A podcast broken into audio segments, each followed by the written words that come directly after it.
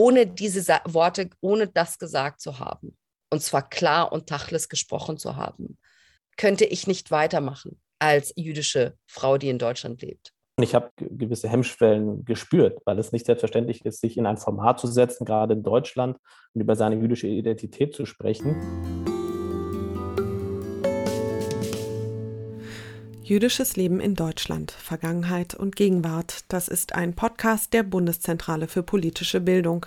Mein Name ist Pola Sarah Natusius. Dies ist leider schon die letzte Folge der zweiten Staffel und es geht um die Themen Film und Unterhaltung. Dafür habe ich mir zwei Gäste eingeladen, mit denen ich nacheinander spreche. Zunächst mit David Hadder. Er ist CEO von der Produktionsfirma Turbokultur und hat unter anderem die Unterhaltungsshow Freitagnacht Juice für den WDR produziert. Danach ist Sharon Ribakan zu Gast und erzählt von ihrem Film Displaced und was die Reaktionen auf ihren Film über die Aufarbeitung der Shoah unter nichtjüdischen Deutschen aussagen. Alle Infos zum Podcast sowie weiterführende Texte und Filme finden Sie unter www.bpb.de slash jüdisches Leben. So, und jetzt geht's los mit David Hadda. Hallo David, schön, dass du da bist. Vielen Dank für die Einladung. Ich stelle meinen Gästen ja immer dieselbe Frage zum Einstieg und so auch dir. Teilweise wurde mir schon gesagt, das ist eine sehr private Frage. Insofern bin ich gespannt, was du jetzt sagst. Und zwar, was bedeutet denn das Judentum für dich? Ich weiß gar nicht, ob sie so privat ist. Sie ist auf jeden Fall persönlich und äh, gefühlt hat sich die Antwort auch im Laufe meines Lebens äh, verändert. Ich glaube, es gibt nicht die eine äh, auch Antwort darauf. Wir haben ja unserer Show Freitagnacht Juice äh, diese Frage auch häufig unseren Gästen gestellt und ich fand die Antworten dort immer sehr interessant. Vielfältige Antworten von, es ist eine Geschichte, es ist Religion, es ist Tradition.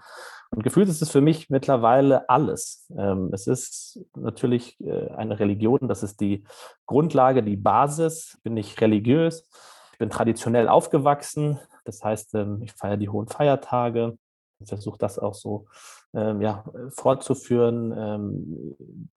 Ich finde, es ist eine, ja, eine, eine, eine, ein Wertekanon, der im Judentum steckt, der ähm, hilfreich ist, im, Leben, äh, auf das Leben zu blicken. Ähm, es ist eine Geschichte, es ist eine Verfolgungsgeschichte, ähm, es ist Zugehörigkeit. Also all das verbindet sich äh, für mich im, im, im Judentum äh, und äh, ändert sich auch immer sozusagen, wie sich das Leben ändert, ja, ähm, an, an den Umständen äh, angepasst. Genau, deswegen kann die Antwort gar nicht so klar ausfallen äh, und so eindeutig. Aber ja, das, das macht für mich aus. Hm. Du hast jetzt gerade natürlich schon die Sendung Freitag nach Juice angesprochen. Wofür steht denn diese Sendung? Die Sendung ist eigentlich der Versuch gewesen, die Vielfalt innerhalb der jüdischen Community in Deutschland zu zeigen, über die Lebenswirklichkeit äh, von Juden in Deutschland zu sprechen, aus einer Innensicht heraus. Ich glaube, das ist, das ist neu äh, gewesen in dieser Form. Ich freue mich sehr, dass das auch die Aufmerksamkeit erfahren hat. Das war ähm, uns sicherlich nicht so bewusst, dass das ähm, so passieren wird. Äh, also wir haben es natürlich gehofft und versucht, Strategien zu entwickeln, um natürlich möglichst, äh, möglichst große Aufmerksamkeit auf das Format zu erzielen. Aber äh, der Anspruch war wirklich, äh, aus einer Insicht heraus äh, zu erzählen, wie Juden in Deutschland heute leben, was ihre, was ihre Backstory ist, wie sie, wie sie das für sich auch äh, ja, definieren.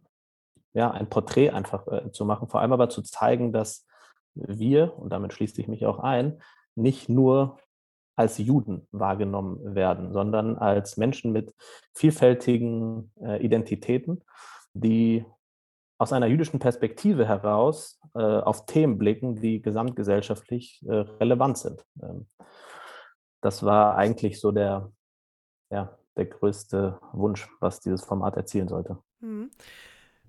Meinst du, diese Insicht, das aus der Insicht heraus erzählen, hat das Format auch so authentisch gemacht? Ja, ich glaube, das war ähm, auf jeden Fall der Schlüssel. Mit Daniel natürlich als, äh, als Gesicht und als Host dieses, dieses Formats. Wirklich äh, auch alles anzusprechen, was äh, auf dem Herzen liegt. was uns bewegt, ähm, mit schon auch durchaus vielleicht provokanten Thesen äh, zum Einstieg. Aber ich glaube, das war auf jeden Fall ein, ein Faktor. Also wirklich schonungslos über alles zu sprechen, was äh, so im Innenleben äh, der, der Gäste und Gästinnen vor sich geht. Ähm, ich bin da auch sehr dankbar, dass sie sich da so geöffnet haben. Das ist keine Selbstverständlichkeit. Und ich habe in der Entwicklung des Formats und bei, der, bei den Gästenanfragen auch natürlich gewisse Hemmschwellen gespürt, weil es nicht selbstverständlich ist, sich in ein Format zu setzen, gerade in Deutschland, und über seine jüdische Identität zu sprechen.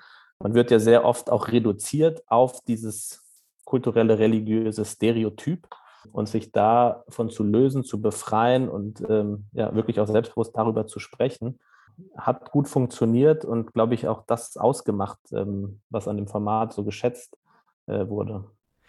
Und für wen habt ihr diese Sendung gemacht? Ach, das ist immer ja die, die, die, also die grundsätzliche Frage bei, bei jedem Format, bei jeder Show, äh, bei Serie, die man, die man macht. Für wen macht man es? Äh, ein Stück weit für uns selbst, aber natürlich war auch klar, dass wir es nicht nur für ein jüdisches Publikum machen wollen. Wir haben uns viel den Kopf darüber zerbrochen, wie wir es ähm, ja, anschlussfähig gestalten können, verständlich gestalten können, ähm, so auch Leute, die nichts damit zu tun haben oder wenig Berührungspunkte sind, und ich glaube, das ist äh, die absolut überwiegende Mehrheit der Menschen in Deutschland, ähm, den verständlich zu machen und nahe zu, näher zu bringen, ähm, wie es sozusagen im Innenleben aussieht. Ich war sehr erfreut auch über die Reaktion äh, zu dem Format, ähm, sowohl von nicht-jüdischer Seite, äh, Leserbriefe, die den Sender erreicht haben, die uns erreicht haben, äh, dass wirklich dort äh, ja nochmal eine, eine Perspektive geboten wurde, die so noch nie verstanden oder gehört wurde. Teilweise wurde das dann äh, für Schulklassen aufgenommen, sozusagen über gegenwärtiges jüdisches Leben in Deutschland zu, äh, zu lernen. Ein Leserbrief, äh, der, der, uns erreichte, sagte, das musste er erst irgendwie 60 Jahre warten, bis er so ein Format zu sehen bekommt. Das freut er natürlich. Aber ich habe mich auch extrem darüber gefreut, dass innerhalb der jüdischen Community äh, Leute das Format gesehen haben und gesagt haben, ja, auch für uns waren da neue Einsichten, neue Perspektiven zu hören. Ähm, und ne, wir beschäftigen uns natürlich sehr viel jetzt mit, äh, mit dem Thema. Das ist uns sehr präsent und trotzdem haben auch wir etwas Neues mitgenommen. Das ging mir persönlich auch so. Ich glaube, das hat auch den, ja, den Erfolg dieses Formats äh, ausgemacht. Da habe ich jetzt sehr viele Anschlussfragen. Ich fange mal mit einer an. Alles klar. Und zwar habe ich mich gefragt, als ich äh, die Sendung und die Folgen gesehen habe, wie ihr das geschafft habt, das dann doch relativ kompromisslos, also zumindest das, was man am Ende gesehen hat, mit Sicherheit habt ihr Kompromisse gemacht, aber das so durchzubringen und so ein Format zu gestalten, was nicht versucht, zu viele Seiten irgendwie quasi zu befriedigen. Mhm. Ja, hat mich auch über, überrascht, dass wir das so geschafft haben. Nein, äh, als sagen wir mal, ganz grundsätzlich so die Anfrage ähm, kam, ob, ob, ich ein Format über jüdisches Leben in Deutschland produzieren möchte, ähm, hat man sich natürlich viel den Kopf zerbrochen. Wie schafft man das? Ne? Und die, wirklich auch gehadert tatsächlich. Ne? Soll man das machen? Kriegt man das auch wirklich so hin, es so zu machen, wie man es möchte? Und äh, wir hatten wirklich auch Glück mit unserer Redaktion beim WDR, die verstanden hat, dass sie uns machen lässt, natürlich äh, im, im, regen Austausch und äh, im, im, ne, mit, mit einer guten Begleitung. Aber im Endeffekt haben wir Leute versammelt vor der Kamera, hinter der Kamera, die ja, wissen, von was sie sprechen und auch äh, sozusagen mit den Freiheiten ausgestattet wurden, das so machen zu können. Ich glaube, nur so kann man auch wirklich ja, das erzielen, wenn, äh, wenn Leute, die betroffen sind, die ja, diese Innensicht mitbringen, auch wirklich äh, aus dem schöpfen können, was, äh, was sie fühlen. Und, und ich glaube, das hat sich transportiert. Das alles, was wir reingelegt haben, wirklich jeder Einzelne ähm, am, am Set, dass das äh, sich transportiert hat. Das ist natürlich ja viel Arbeit, viel Leidenschaft, äh, viel Hingabe, viel Vorbereitung die, die da notwendig ist, um, um all das zu erzielen, aber mh, hm, hat sich ausgezahlt. Ich habe jetzt so ein paar ein bisschen diffuse Gedanken im Kopf, weil ähm, du gesagt hast, es ist eine gewisse Sensibilität beim Publikum und in den Redaktionen da. Die, du hast gesagt, die Reaktionen auf die Sendung waren sehr positiv. Das habe ich auch so wahrgenommen. Und auf der anderen Seite sehe ich dann, dass wir ja nach wie vor einfach ein großes Problem mit Antisemitismus in Deutschland haben und parallel zu so einer Sendung wie Freitag nach Jews, aber beispielsweise dann Menschen wie Lisa Eckert, die sich kontinuierlich antisemitisch äußert, auftreten können. Wie bringst du das unter einen Hut oder zusammen? Wie, wie geht das zusammen? Also in den Sendern arbeiten Menschen äh, und ich glaube, der Anspruch der Sender ist es, äh, größtmögliche Lebenswirklichkeiten in der Breite abzubilden. Und die Menschen, die dann in den Sendern arbeiten, ähm, glaube ich, identifizieren dann für sich ja, in, in, in den jeweiligen Bereichen Leute, die ähm, diese Inhalte dann herstellen. Und deshalb, glaube ich, äh, ist eine einfache Gleichung zu sagen, es gibt ein Publikum für diese äh, Inhalte.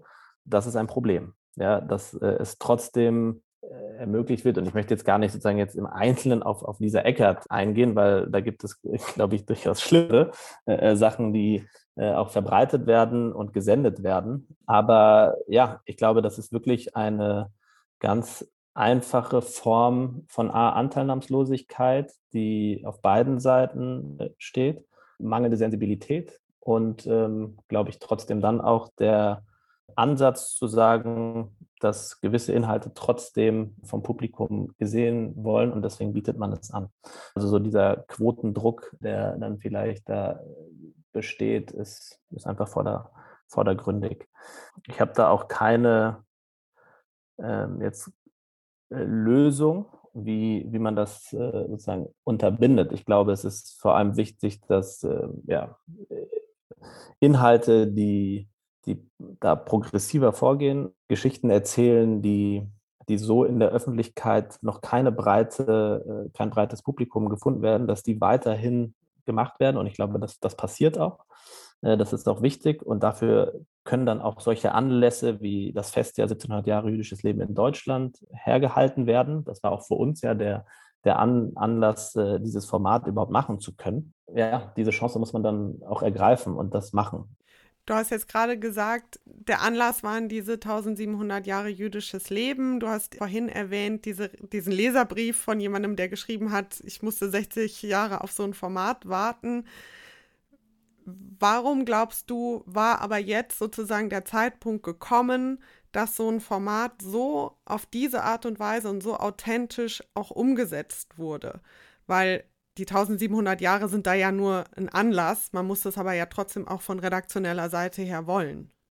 Ja, da, absolut. Ne, das, äh, das war der, der Anlass und die Redaktion kam äh, auf mich zu. Es ging auch erstmal darum, die haben einen internen Workshop im WDR organisiert, äh, um zu überlegen, was, was man machen kann.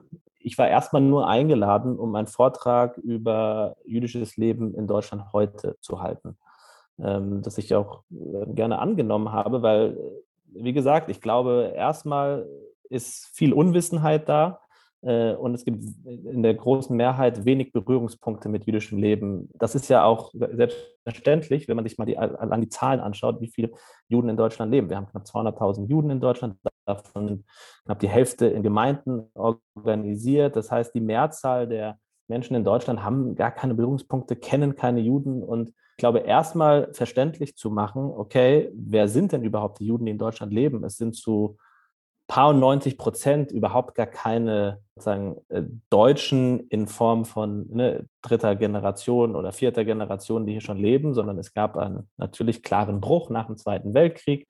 Die Juden, die hierher kamen nach dem Zweiten Weltkrieg, waren vornehmlich osteuropäische Juden. Dann kamen äh, nach den 90ern äh, sowjetische Juden nach Deutschland als Kontingentflüchtlinge. Also es ist total viel im Umbruch, total viel äh, im auch äh, innerjüdischen Leben an, an Identitätsbildung passiert.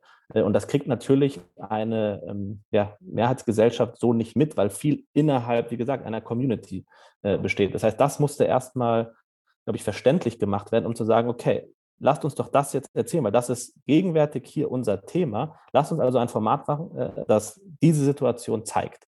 Und diese verschiedenen Narrative und Perspektiven auch beleuchtet. Ja, wenn wir äh, davon eigentlich sprechen, dass in, in, in Deutschland das große Opfernarrativ vor allem in, in, in, Verbindung mit Juden in Deutschland steht nach dem Zweiten Weltkrieg äh, und man sich aber anschaut, dass die Mehrzahl der Juden in Deutschland russisch, sowjetische, also äh, Juden sind, Ukraine, je nachdem, ja, wo gibt es auch nochmal große Unterschiede, die ein ganz anderes Narrativ haben, nämlich die äh, als Sieger äh, des Faschismus eigentlich äh, aufgewachsen und sozialisiert sind, so das alles unter einen Hut zu bringen und in eine Show zu packen, war dann auch der große Reiz, auch dann für den Sender, äh, weil es so etwas in der Form nicht, nicht gab. Natürlich, also ist das auch bekannt und wird darüber geschrieben und, und berichtet, aber dem Ganzen noch auch ein, ein, ein modernes Setting zu geben, in Form einer Late Night mit einem Host, der, der cool ist, der smart ist, der eine ganz andere Form auch der Unterhaltung führen kann. Ich glaube, das war dann für den Sender auch klar zu sagen, ja, okay, das, das ist richtig, sowas zu machen, das ist wichtig und damit etwas Neues bestreiten. Ich würde zum Abschluss gerne nochmal auf die 1700 Jahre jüdisches Leben in Deutschland zu sprechen kommen. Du hast erzählt, das war unter anderem auch der Anlass für eure Sendung. Wie hast du denn dieses Jubiläum abseits von eurer Sendung erlebt oder wahrgenommen? Wenig. Also durch die Show natürlich dann äh, sehr groß und also ich, ich, ich muss sagen, dass erstmal die Zahl 1700 Jahre für mich, gebe ich ganz offen und ehrlich zu, gar nicht so bekannt war, was das überhaupt bedeutet, warum 1700 Jahre und äh, vor allem, ja, dass sozusagen zwar deutscher Boden ist, von dem man dann äh, spricht, aber also ne, diese Nation äh, und die Bundesrepublik ja, also in der in der Geschichte ja, so noch nicht existierte. Äh, von daher fand ich erstmal äh, interessant, dass, ähm, dass diese Zahl so im Raum steht und das zum Anlass äh, genommen wird. Ich finde es dann erstmal auch völlig legitim und gut, das als Möglichkeit zu nehmen, um Projekte äh, zu ermöglichen, finanziert zu bekommen. Das ist ja immer gerade so ein Kunst- und Kulturbetrieb auch einfach der entscheidende Punkt, äh, um, um etwas realisieren zu können. Es braucht Mittel. Und dafür ist dann auch so ein Jubiläumsjahr sehr, sehr hilfreich, um diese Mittel zu verteilen, um Projekte zu ermöglichen, um Stimmen sichtbar zu machen. Gleichzeitig ja, äh, schaue ich da trotzdem mit so einem befremdlichen Gefühl drauf. Das ist etwas einfach, was mir äh, dann äh, kommt, äh, wenn sozusagen auf der einen Seite groß dieses Festjahr gefeiert wird und man sich gerne auch damit schmückt und auf der anderen Seite wir eigentlich so viele antisemitische Vorfälle in Deutschland haben, wie ich glaube seit über 20 Jahren nicht mehr. Und so da, da ist für mich dann ähm, einfach eine, eine Schere oder ein, ein, ein Missverhältnis, worüber wir sprechen müssen. Umso wichtiger dann, dass solche Formate auch weiter erzählt werden können, weil, wie gesagt, dass sich dann nicht mit diesem Jubiläumsjahr auch abschließt. Wird Freitagnacht Juice denn weiter erzählt? Es ist einiges in Planung. Ich kann jetzt äh, leider noch nicht zu konkret gehen, aber wir arbeiten an einer Fortsetzung und ich kann nur sagen, dass äh, wir nicht so weitermachen wie bisher und hoffe, dass wir hier bald mehr kommunizieren können. Ich bin sehr gespannt und ich danke dir sehr herzlich, David, für dieses Gespräch. Ja, ich danke dir. Vielen Dank für den Austausch. Als nächstes spreche ich mit Sharon Rebakan. Sie ist studierte Dokumentarfilmregisseurin und war 2021 mit ihrem Abschlussfilm Displaced auf Kinotour. Hallo Sharon. Danke, dass ich da sein darf. Ich starte ja immer mit einer Frage an meine Gäste und zwar, was bedeutet denn Judentum für dich? Wem beantworte ich diese Frage? Ich, sorry, ich mache es gleich ähm, schwierig. Aber es ist eine sehr private Frage und wie mhm. ich mein Judentum lebe oder auslebe, gerade wenn es in einem, in einem Ort geht, der, der für die Öffentlichkeit ist, finde ich immer so, ich finde, ich erkläre meinen Judentum, anstatt ihn zu erleben und da so und da so wird er dann noch nicht verstanden werden oder kann nicht mhm. verstanden. Und vielleicht ist das meine Antwort. Ähm, es ist auf jeden Fall ein kultureller Judentum, um dir ein bisschen was zu geben, aber genau, ich finde, alles Weitere ist ähm, schwierig. alles klar. Du bist ja Filmemacherin und dein letzter Film, es war ein Dokumentarfilm, trägt den Titel Displaced. Kannst du erklären, worum es da im Kern geht? Mhm. Es geht um eine Vater-Tochter-Beziehung und ganz konkret, äh, die haben sich, äh, die hatten sieben Jahre keinen Kontakt zueinander und das ist die Prämisse, also das ist der Moment, wo die Tochter sich entscheidet, im Grunde genommen ganz von alleine zu sagen, okay, ich muss jetzt verstehen, wer, wer diese Familie ist und sozusagen, was auch das mit meinem eigenen Leben zu tun hat. Also wer die Familie des Vaters ist, ähm, woher kommen die, äh, wo haben die gelebt, wie haben die gelebt, wer sind sie und, ähm, und wo wohnt sie selber? Sie wohnt äh, selber in Deutschland, genau. Und welche Emotionen erlebt sie da? Ich glaube, dass ganz, ganz, ganz viele verschiedene Emotionen sind, wie es in einem guten Film ja auch sein soll. Man soll ja nicht nur eine Emotion haben, ich, ähm, sondern mehrere. Ich glaube, da ist sehr viel Verzweiflung, Wut, Enttäuschung, Hoffnung aber auch äh, drin. Im Endeffekt stellt sich ja dann die Frage, inwiefern hat die Shoah sozusagen beeinflusst ja die Shoah ihr Leben auch noch, inwiefern hat die Shoah das Leben ihres Vaters beeinflusst, weil wir reden ja ganz tachles mal und äh, was bedeutet das heute als dritte Generation in Deutschland zu leben? Ähm, mhm. und da fließt eben sehr viel Hoffnung, Wut, Enttäuschung, Schock. Ja, Sprachlosigkeit ist äh, sehr viel Sprachlosigkeit. Hm. Du hast gerade schon gesagt, ähm, Tacheles reden. Ist dieser Film ein Versuch, all das, was du gerade aufgezählt hast und auch inklusive dieser Sprachlosigkeit, das trotzdem einfach mal laut auszusprechen? Wenn du es aus Perspektive der Filmemacherin geht es mir darum, die anderen äh, dazu zu bringen, etwas zu mitzuerleben. Mhm. Also mitzufühlen, mitzuerleben, mitzudenken. Etwas, was ich glaube, ähm, an den Großteil, ich würde sagen, ich würde behaupten, für die meisten nicht-jüdischen Deutschen nicht verstanden wird. Also ich glaube, dass das nicht angekommen ist und ähm, auch nicht verstanden wird und äh, auch nicht die Bezüge zwischen den, den beiden Identitäten. Also was bedeutet das, einen jüdischen Menschen zu haben, der in Deutschland lebt und was bedeutet das, einer dritten Generation umzugehen ähm, mhm. von Überlebenden? Habe ich da überhaupt einen Bezug zu? Weiß ich überhaupt, was das heißt als nicht jüdischer Deutscher? Und ich glaube, all das deckt der Film auf und die Gefühle, ähm, ja, erlebst du halt ähm, anhand der Hauptprotagonistin mit und ähm, genau.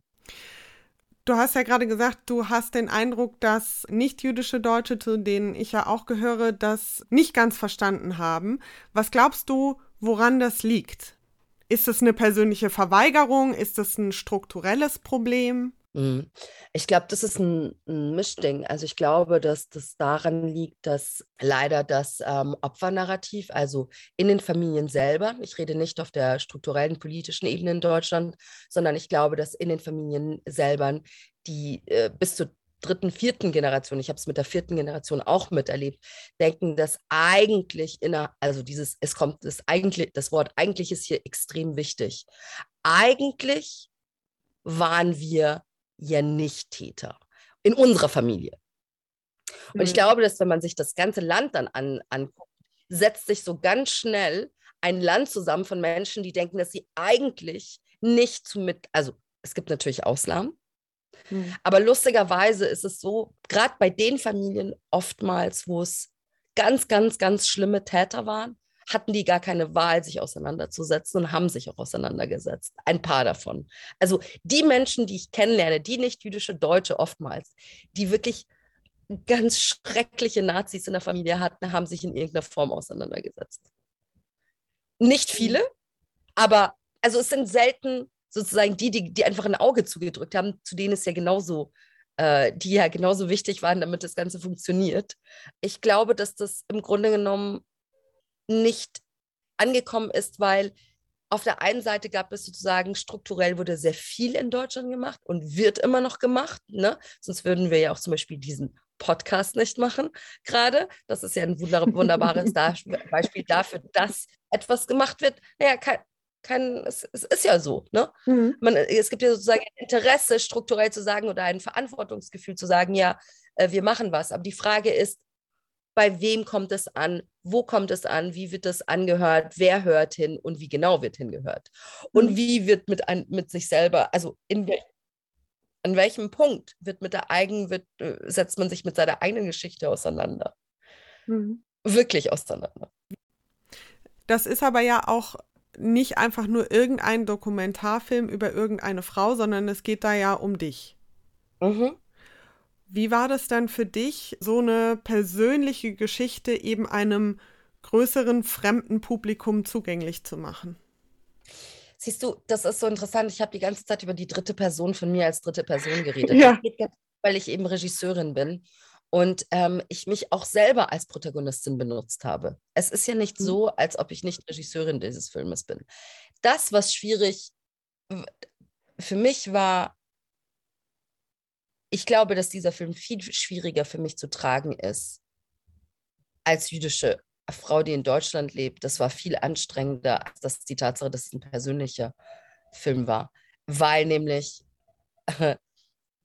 ich da die Projektionsflächen abkriege, die ganze, also die ganze, dass die ganzen Gefühle, die eben nicht verarbeitet wurden, gerade von nicht-jüdischen deutschen Menschen. Das, ich beschwere mich übrigens nicht, das ist ja auch gut so, dafür soll der Film ja auch dienen und deswegen kann er ja was leisten und hoffe, dass er auch weiterhin irgendwo eine Chance hat und nicht, äh, nicht sterben wird.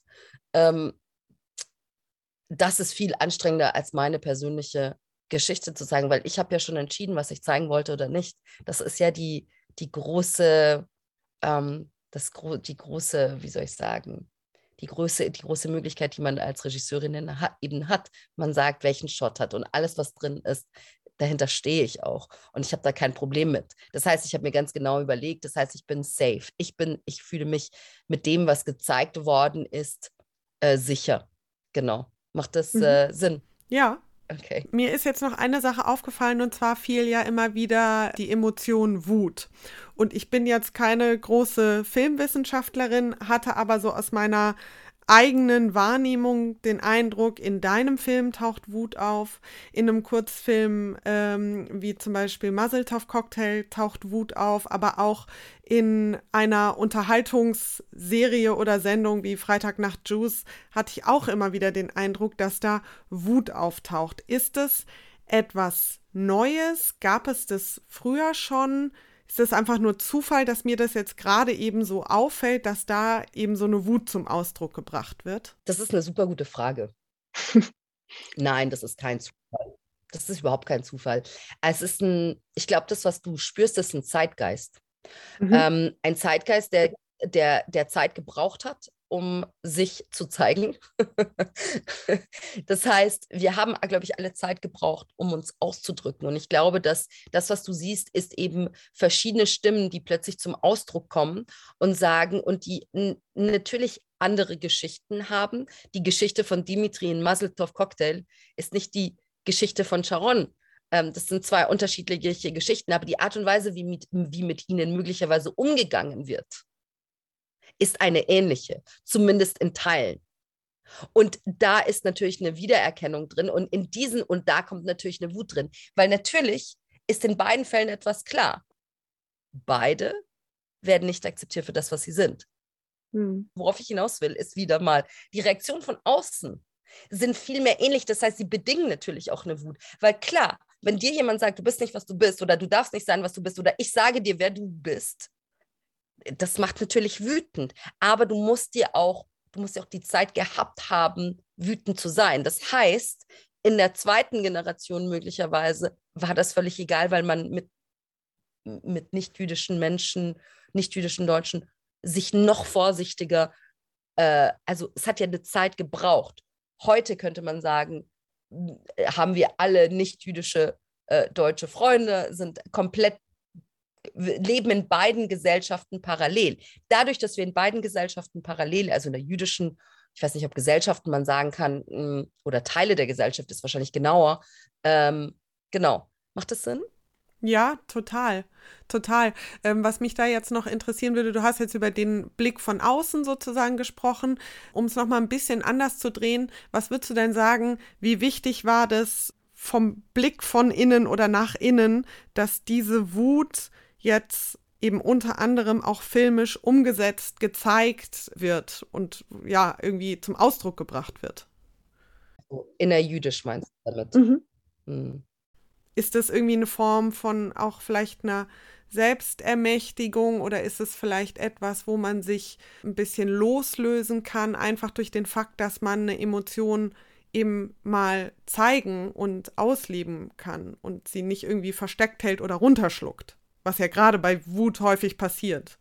Mm, total. Ich, ich, ich kann nur aus meiner Perspektive sprechen. Aus meiner Perspektive, ohne diese Sa Worte, ohne das gesagt zu haben, und zwar klar und tachles gesprochen zu haben, würde ich, könnte ich, könnte ich nicht weitermachen hier als jüdische Frau, die in Deutschland lebt.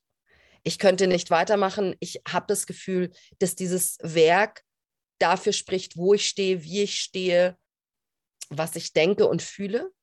Und ähm, wenn ich ein Teil dieser Gesellschaft bleiben soll, dann geht das nur, solange ich das auch ausgesprochen habe. Und da, jetzt rede ich sowohl als jüdische Frau als auch als Künstlerin. Es ist auch eine Form, also Tachles zu sprechen, eine Direktheit, die Message auf jeden Fall. Und ich wurde vor kurzem in Polen von einem äh, polnischen Regisseur was sehr Interessantes gefragt. Mir gesagt, sag mal, Sharon, was ist dir eigentlich wichtig, wichtiger? Die, die filmische Sprache oder die Message? Und es war eine sehr, von einem Regisseur kommt, eine sehr, sehr, sehr spannende Frage für mich als Regisseurin, weil ich kann das in diesem spezifischen Fall nicht trennen. Hm. Wahrhaftig. Die Message oder die Frage oder der Appell ist genauso wichtig wie das filmische Werk. Sie sind ineinander verwoben und verbunden. Hm. Ja, verstehe. Ich würde gerne zum Abschluss noch auf eine Sache zu sprechen kommen, die du eben schon mal angerissen hast, und nämlich ähm, so die, die strukturelle Ebene sozusagen. Im vergangenen Jahr wurden ja diese 1700 Jahre jüdisches Leben in Deutschland begangen, gefeiert, wie auch immer man es nennen will. In diesem Rahmen ist ja, wie du auch schon gesagt hast, eben dieser Podcast entstanden. Wie hast du denn dieses Jubiläum erlebt? Hat das für dich überhaupt irgendeine Rolle gespielt? ja. Was meinst du denn mit Rolle? Was genau, was, was, was für eine Rolle hätte es denn spielen? Beispiel bitte. Ja, ich glaube, das ist schon zum Teil eine Antwort auf meine Frage. Hat, hatte das überhaupt irgendwelche ähm, Berührungspunkte mit deinem Leben? Und wenn ja, was für welche waren das? Also war das einfach, dass du ähm, vielleicht mehr als sonst irgendwie auf Veranstaltungen eingeladen wurdest. Ja, so. Ich wurde gar nicht so viel an so vielen Veranstaltungen. Ich glaube, der Film wurde viel gezeigt in dem Kontext von den Veranstaltungen oder wo Gelder geflossen sind, wo. Äh, aber ich glaube nicht, dass. Ähm,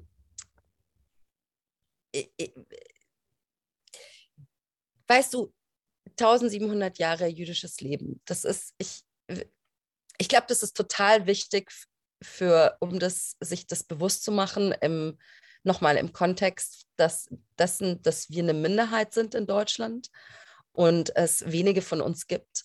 Und als solches zu zeigen, dass ähm, es jüdisches Leben in Deutschland seit 1700 Jahren gab, ist ne, ne, eigentlich an sich eine total wichtige, äh, wichtige Sache, glaube ich, weil ähm, das zeigt natürlich, dass es immer auch eine, eine Verbindung gab. Ne? Worauf ich hinaus will, ist, dass ich habe immer Angst, dass das, was von außen kommt, eben nicht organisch ist, wie man so in, in der, in der, in der post, post, postmodernen Welt eben von uns sagt.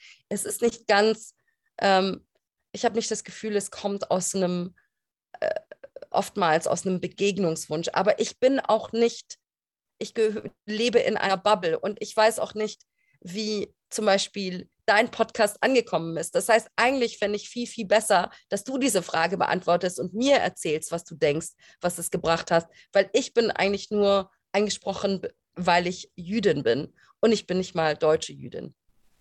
Ja, ja, verstehe, was du meinst. Ich finde das äh, tatsächlich auch eine schwierig zu beantwortende Frage, weil ich glaube, dass sowas zum einen sehr wichtig ist, ähm, um sich an eine bestimmte gesellschaftliche Bandbreite sozusagen zu richten, die vielleicht ansonsten mit diesen Themen nicht so in Kontakt kämen.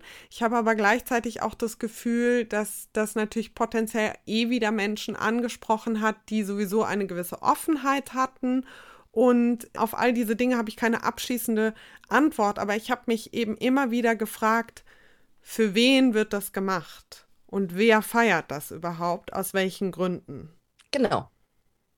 Hm. Das ist, äh, das ist ein total wichtiger Punkt. Tja. Wenn du die Antwort darauf diese Frage hast, sag mir bitte Bescheid für das nächste Mal. Ja, das mache ich. Ich würde allerdings jetzt schon mal voraussagen, dass die wahrscheinlich nicht mehr eintreten wird. ähm, oder ich da zu keiner größeren Erkenntnis kommen werde und das vielleicht alles Fragen sind, äh, wo man sich damit begnügen muss, einfach diese Fragen zu haben. Ich könnte auf jeden Fall äh, jetzt noch bestimmt eine Stunde mit dir weitersprechen. Ich fand das ein sehr inter interessantes Gespräch mit dir, Sharon. Wir müssen aber trotzdem leider zum Ende kommen, weil auch dieser Podcast nicht unendlich ist. Ich danke dir aber sehr herzlich für deine Zeit und auch deine Offenheit, eben auch über persönliche Dinge zu sprechen. Vielen Dank. Sehr, sehr gerne. Ich danke dir für deine interessanten Fragen und für deine Zeit. Das war's mit der zweiten Staffel Jüdisches Leben in Deutschland. Ich hoffe, dass dieser Podcast Ihren Horizont erweitert hat, ein paar Fragen beantwortet und viele neue Fragen aufgeworfen hat. Wenn Ihnen dieser Podcast gefallen hat, dann lassen Sie uns doch gerne eine Bewertung da, wenn Sie uns über Apple Podcasts hören. Außerdem finden Sie Infos zum Podcast sowie weiterführende Texte und Filme unter www.ppb.de slash jüdisches Leben. Mein Name ist Prola Natusius und ich danke Ihnen sehr für Ihr Interesse und ich freue mich, wenn Sie diesen Podcast weiterempfehlen. Dankeschön.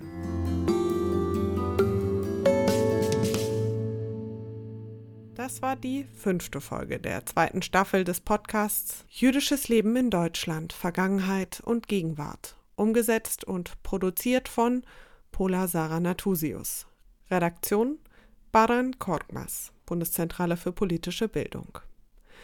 Dieser Podcast steht unter der Lizenz CC BY NC ND 3.0. Das heißt, er darf vervielfältigt und weiterverbreitet werden unter folgenden Lizenzbedingungen. Lizenzname und Autorinnennamen müssen genannt sein, der Podcast darf nur für nicht kommerzielle Zwecke verwendet werden und das Material muss unverändert bleiben.